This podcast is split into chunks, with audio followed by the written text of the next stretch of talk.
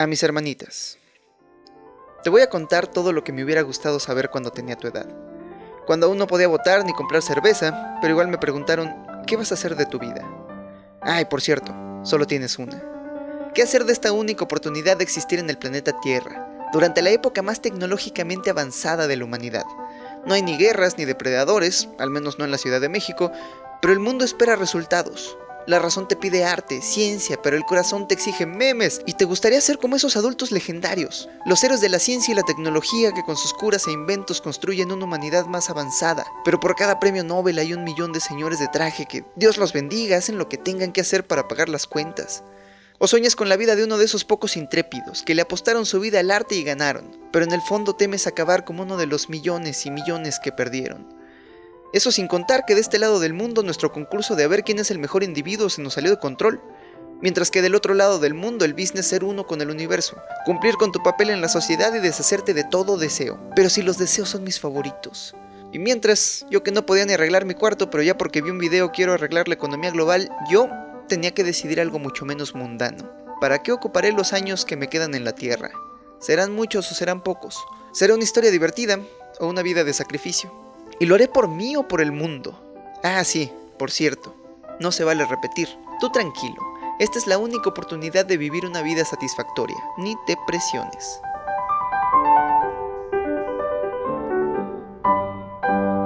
De este lado del mundo, la vida tenía sentido, pero hace poquito Jesús lo arruinó.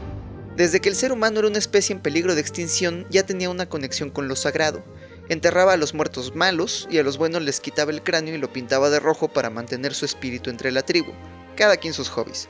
Entre buscar comida y no ser comido, el hombre primitivo hallaba tiempo para pintar calaveras, no por emo, sino porque su conexión con lo divino era tan vital como el hambre o el sueño. Hasta que llegó el cristianismo, que a esta conexión le dio el nombre de la Divina Trinidad y además le dio un superpoder, la verdad. Yo soy el camino, la verdad y la vida, dice el buen libro. No el otro. Quiso la mala suerte que precisamente los cristianos más curiosos fueran los inventores del método científico, que resultó más efectivo que la fe para averiguar la verdad. Aplican restricciones. Por eso, en un libro que te juro que se llama La ciencia gay, Nietzsche escribió, Dios ha muerto, Dios sigue muerto y nosotros lo hemos matado. Y no creas que lo dijo sonriendo, ese hombre nunca sonreía. Lo decía con miedo, porque en nuestra fe ciega por el progreso científico habíamos olvidado que el cristianismo era la base de la civilización occidental, porque la vida siempre ha sido difícil, de lejos una tragedia y de cerca un chiste, y la recompensa por tomarte la molestia siempre ha sido la vejez, la demencia, el juicio moral de los jóvenes que crecieron con reglas distintas a las tuyas y la muerte. Pero además el paraíso, aplican restricciones. Ahora solo quedaban la vejez y la muerte. Perdimos mucho más que uno de los cimientos de la civilización occidental. Perdimos una de esas cosas que nos hacen humanos, un motivo para vivir la vida perdió sentido.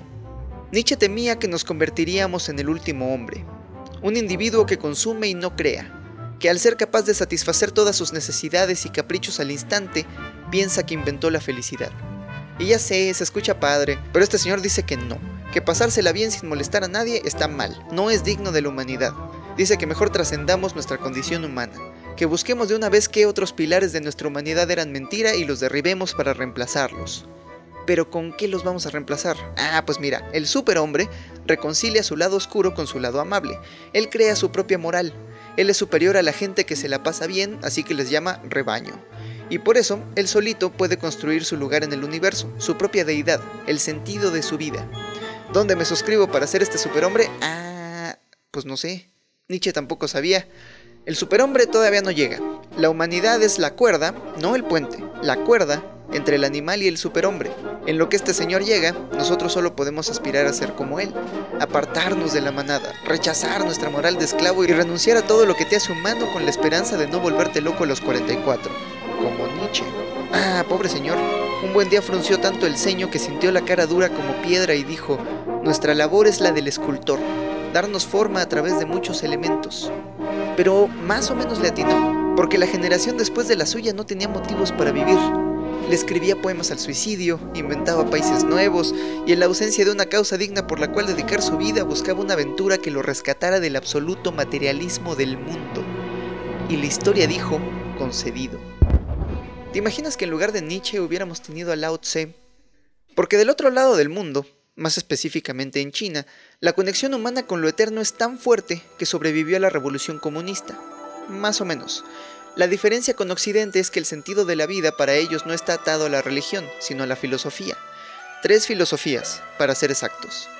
Buda, por ejemplo, descubrió que la vida está llena de sufrimiento porque deseamos cosas que no alcanzamos y no necesitamos, pero que no importa, porque más allá del samsara, más allá del ciclo eterno de reencarnaciones en el que estamos atrapados, la realidad tiene una naturaleza más pura, el nirvana.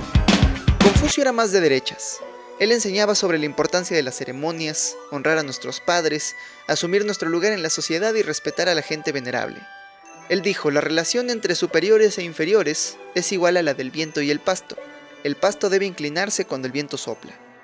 La mayoría de la gente en China sigue sus enseñanzas, pero cuando se retiran, cuando sus hijos ya se cuidan solos y ellos ya tienen el tiempo para preguntarse de qué se trató todo esto, comienzan a investigar el Tao. El Tao es una filosofía muy popular entre empresarios, gobernantes, ancianos. El Tao significa el camino. Es la sustancia eterna de la que nace el universo y de la que emerge el equilibrio natural que le da forma a la naturaleza. Ya sé, ya sé, es una religión, pero es filosofía. Es metáfora, hombre. Lao Tse escribió el Tao de Jing mientras escapaba de la dinastía Su. En él describe la naturaleza de la realidad como él y sus antepasados la han percibido desde que aprendieron chino. Es básicamente una declaración de humildad y confianza ciega hacia el universo. Es tanta su humildad que desde las primeras líneas admite que no puede conocerlo. El Dao que puede ser descrito no es el verdadero Dao. El nombre que puede ser hablado no es el nombre eterno. Como buen occidental yo no le tengo fe al cosmos. Confío más en Carl Sagan cuando me dice que el universo no parece ni benigno ni hostil, simplemente es indiferente. Pero acerca de no entenderlo, bueno, el Dao de Jing se escribió cuatro siglos antes de Cristo, miles de años antes de que nuestros instrumentos más precisos nos revelaran que el 95% del universo observable es algo que pues tiene nombre, pero no sabemos qué es. Entonces creo que sí, el Dao no es el Dao. En estos textos Lao Tse enseña cómo actuar de acuerdo al ritmo natural del universo, porque, spoiler, somos parte de él.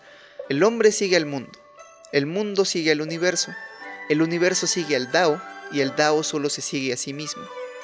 Esta escuela de pensamiento me gusta mucho porque su principal enseñanza es el Wu Wei, o sea, no hacer nada. Trabaja sin esfuerzo, actúa sin hacer nada.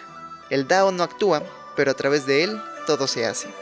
Esto no quiere decir que te quedes todo el día viendo memes, más bien dice que vivas en el momento, que aprecies el presente, que si te deshaces de la ideología, de tu ego y de tus planes, podrás escuchar en el interior al Dao, tu propia voz, las necesidades del mundo real.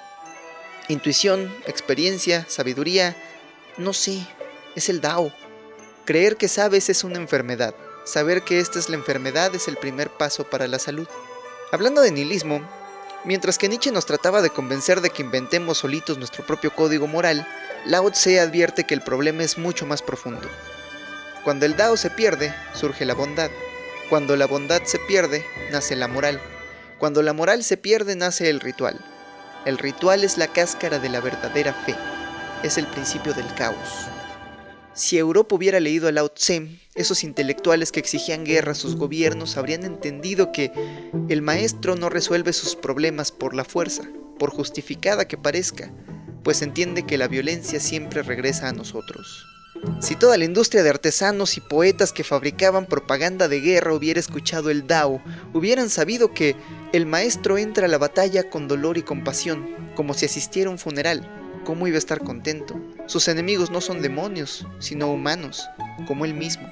Y los jefes de industria, los economistas y los burócratas, todos esos magníficos individuos que fabricaban y transportaban el material de guerra, los genios y visionarios que fabricaron la bomba atómica se habrían enterado de que la nación que sigue al Dao fabrica carros y tractores. La nación que ha perdido el Dao acumula municiones afuera de sus ciudades. Una filosofía como el Dao nos habría salvado de un siglo de guerras mundiales. Pero como buen occidental no me termina de convencer. Porque el Dao enseña cómo ser uno mismo, pero no a través de la razón, o los planes, o mi ego, todo lo que identifico como yo, sino dejando ir, haciendo las paces con el mundo a mi alrededor.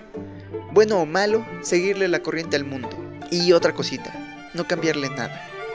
¿Quieres cambiar al mundo? No creo que se pueda. El mundo es sagrado, si interfieres con él, lo destruyes. Si lo tratas como un objeto, lo pierdes. Ah, qué difícil es ser uno mismo.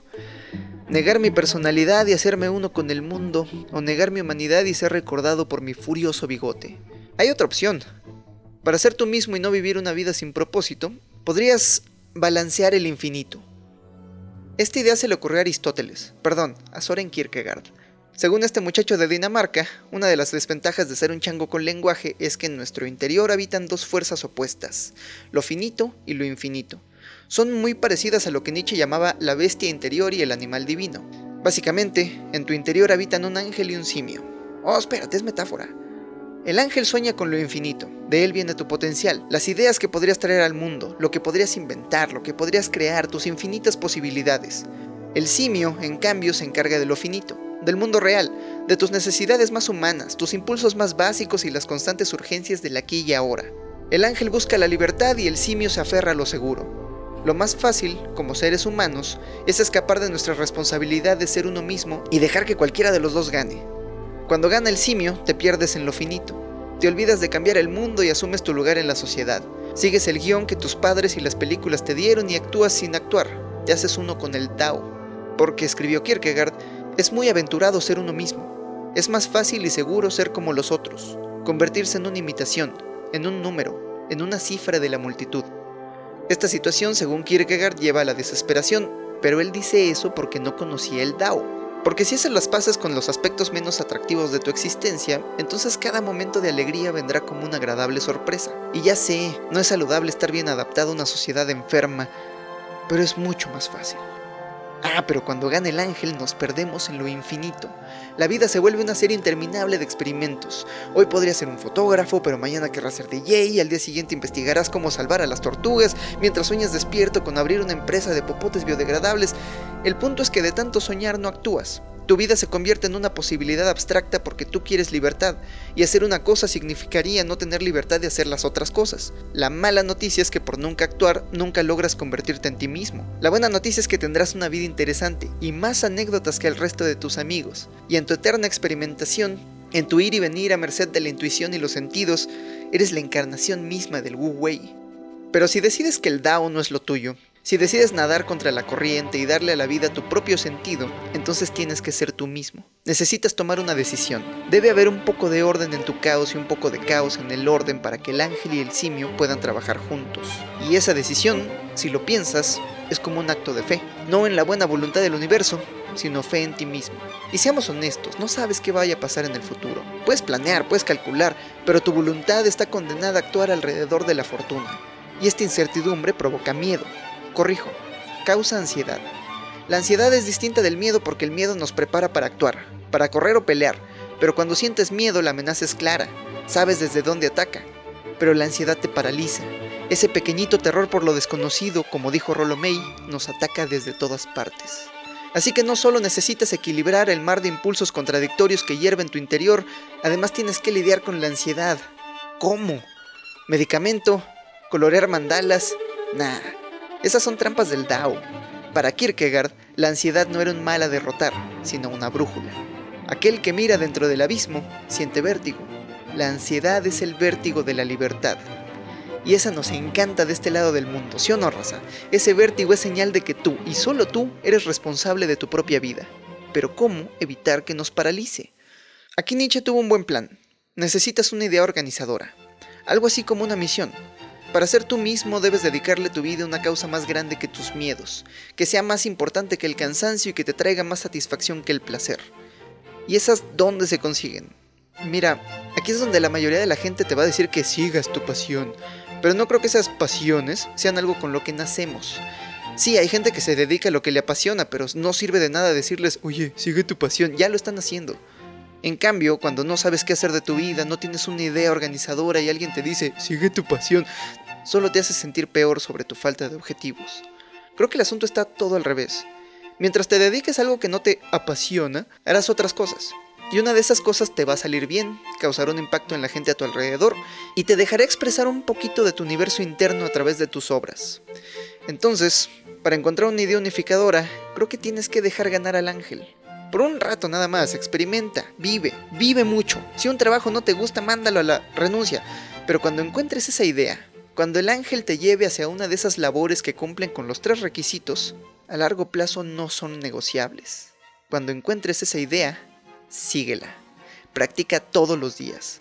El único modo de ser bueno en algo es hacerlo mal muchas, muchas veces. ¿Cuántos videos llevo? Dijo Henry David Thoreau. El propósito no es ganarse la vida o conseguir un buen trabajo, sino hacer bien un determinado trabajo. Y para ello, me temo, necesitas disciplina. ¿No es curioso? En absoluta libertad vivirías a merced de tus impulsos más básicos, y más peligroso aún, a merced de las corporaciones que invierten millones en investigación y tecnología para monetizar esos impulsos básicos.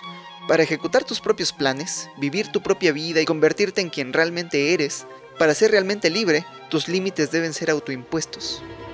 Todos estos señores coincidían en que la vida es sufrimiento, pero Kierkegaard nos da a elegir, ansiedad o desesperación. La eternidad nos pregunta a todos solo una cosa, si hemos vivido en desesperación o no.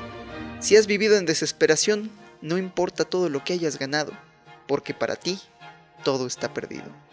Pero qué tal que fui uno con el Dao y en el camino me la pasé chido. A ver, al final esas son las opciones, ser o no ser tú, seguridad o libertad, vivir para el placer o para el sacrificio. Y todo depende de si crees que la vida tiene un sentido por sí misma o si decides echarle la mano y hacerle uno, tú solito.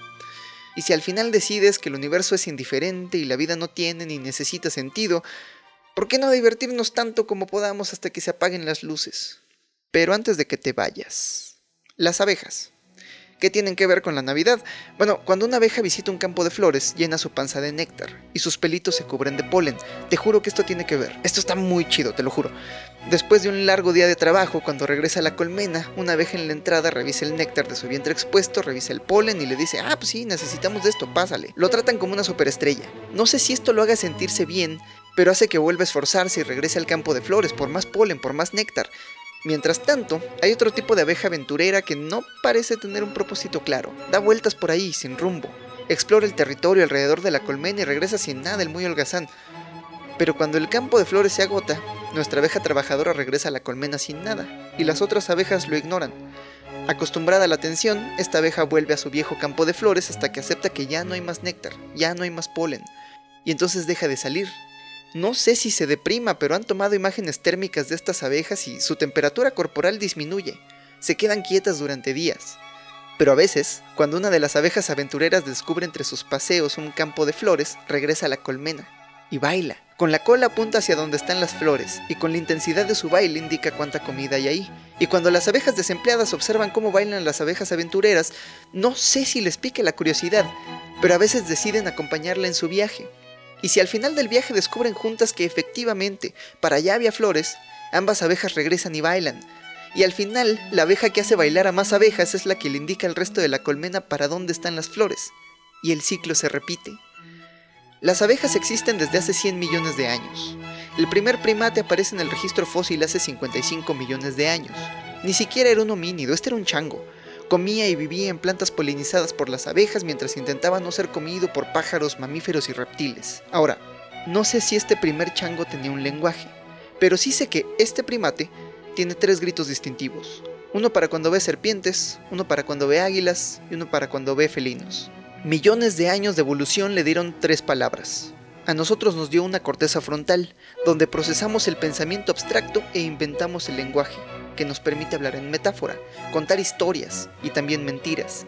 Así aprendimos que el depredador más peligroso es otro ser humano, la serpiente metafórica que habita en su interior. Así identificamos que todos los fuegos el fuego, todas las serpientes son la misma y empezamos a contar historias. De los villanos que se dejaron seducir por la serpiente y de los héroes que la mataron. Todos nuestros mitos y supersticiones son remakes de una historia más antigua que el lenguaje, un cuento más viejo que la humanidad y que tomó 60 millones de años en contarse. No tenemos pruebas físicas, porque las metáforas no existen en el mundo físico, son lenguaje, nacieron con nosotros. La única evidencia que nos queda está aquí adentro, entre el ángel y el simio que nos habitan, entre la ansiedad y la desesperación, en la experiencia humana. ¿Qué le vas a hacer? Así es la vida. Lo sabré yo que estoy en mis veintes. Hablando de que así es la vida, a todos mis Patreons les debo una disculpa, porque gracias a ustedes puedo hacer estos videos y ya sé, les dije que este sería un poema con sus nombres en él, pero el puro poema sin contexto sonaba como vil metafísica hippie y ustedes no quieren eso, ¿verdad? El poema sí será un video y será solo para ustedes, lo prometo. Espérenlo en una semana más o menos. Y si tú aún no eres un Patreon pero quieres contribuir, ahí te dejé unos links en la descripción. Y ahora me iré a vivir mi vida.